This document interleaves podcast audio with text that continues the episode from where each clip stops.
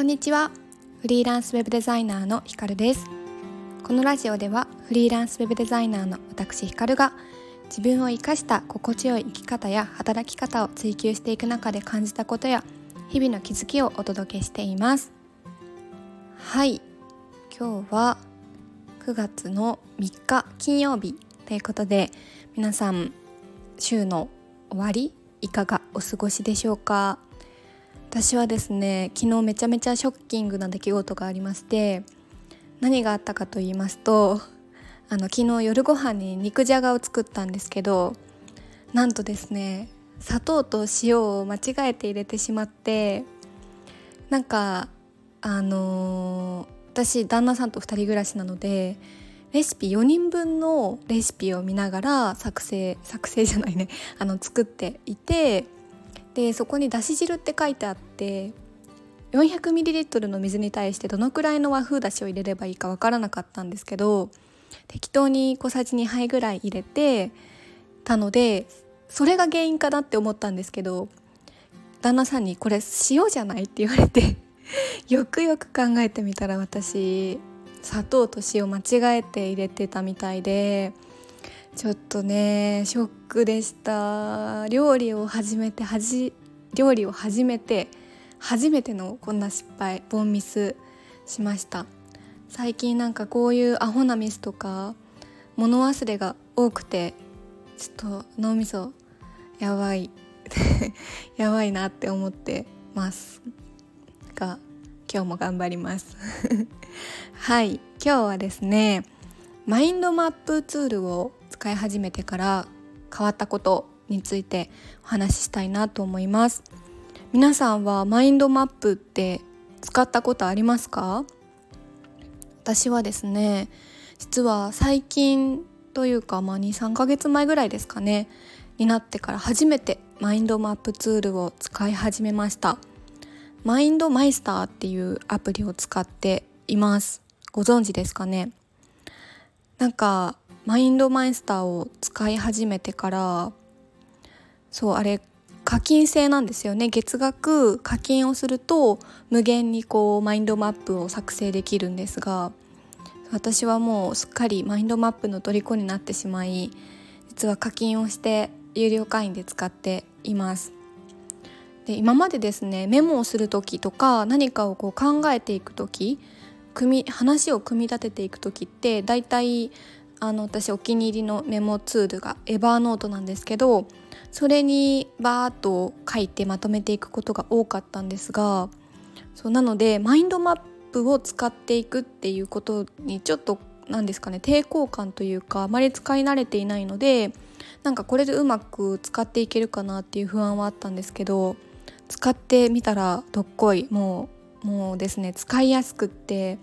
本当にいいんですよね。でまあ何がいいかっていうところなんですけれどもまず今日、まあ、タイトルとしては「使い始めて変わったこと」っていうふうに書いてあるので、まあ、2つ大きく2つあるかなと思っていて1つは伝えたいことっていうのを要点で考えられるようになったっていうことですかね。まあ、普通のメモ帳だとバーッとこう話したいことは書いていくので何ですかね。なんか最初に要点が来るというか最初に要点を書いてそこからこう詳しく考えていくことが多くてで考えていくにつれてあれ結局これって何が言いたいんだっけっていう風になりがちだなと思ったんですけどマインドマップってこうバーッと書き出しつつこの中から要は言いたいことってこれだよねとか最初にこう要点を書いていたけれどもやっぱりちょっと違うかもっていう風に修正しやすかったりしてそうそこがなんか使いやすいポイントだなっていう風に感じました。そうで、まあ、要は私が伝えたいことってこういうことっていうのを、うん、視覚的にも分かりやすくなったしそうまとめやすくなったのですごくね頭の整理もをするのもやりやすくなったり、まあ、早くなったなっていうふうに感じています。でもう一つがですね深めてよりこう考えを深めていくっていうことがやりやすくなったなと思います。そうこれも普通のメモ帳との違いになるんですけど普通のメモ帳ってこう縦に縦に考えを書いていきますよねなんか横に広がっていくこと横に書いていくってなかなか難しくって一つのテーマに対して縦にバーッとバーッとこう深く書いていくと思うんですけれどもマインドマップの場合って縦にもこう項目を書いていけるし一つの項目に対して横にバーッとあの枝葉のように広げられるんですよね。なので全体を俯瞰してみた時にあここはよく考えられているけどここはなかなか考えが深まっていないんだなっていうのが視覚的に分かりやすくなったなっていう風に感じています。はいまあ、ちょっとここまで話してそもそもマインドマップって何っていうことを話し忘れていたことに気づいたんですがこれはあのググってマインドマップとかって検索すればすぐにあの、ね、図解みたいな出てくるのでこういうイメージが出てくると思うので見てみていただきたいんですけれどもそうなので私の使い分けとしてはなんだろうバーッとアイデアとかを書いていったりただただこうメモをしていくもう流れも分かっていることのメモっていうところはについては普通のメモでいいなと思うんですけど例えば私の場合こういうスタンド FM をあの収録するっていう時も一つこう伝えたいことがあった上でじゃあその中で要点は何かな伝えたいことは、まあ、要するにどういうことかなとかもうちょっとこう深めて話をするとしたらどの部分が深掘りできるかなっていうのをマインドマップを使いながら考えていったりとかをしています。あとはどうですかね何かこう講座をやる方だったりとかセミナーとかプレゼンとか人前で何かを伝えるっていう時に話の組み立て資料作りの前とかにこうマインドマップで、うん、整理をしてみるっていうのもとっても効果的なんじゃないかなというふうに思います思っています。ぜひぜひ今までメモ派だったけどメモ派でマインドマップって一回も使ったことないっていう方はですね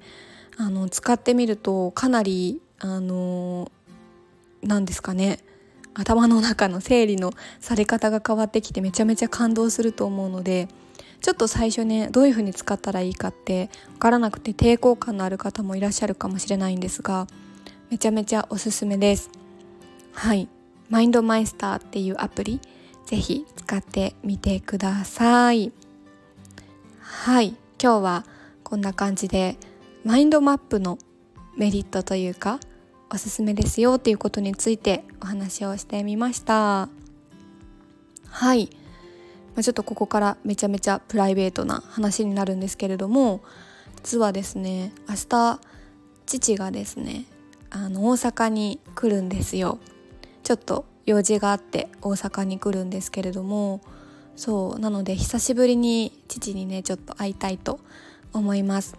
まあ、こんな状況なのでゆっくりっていうことにはできないかもしれないんですがパッと、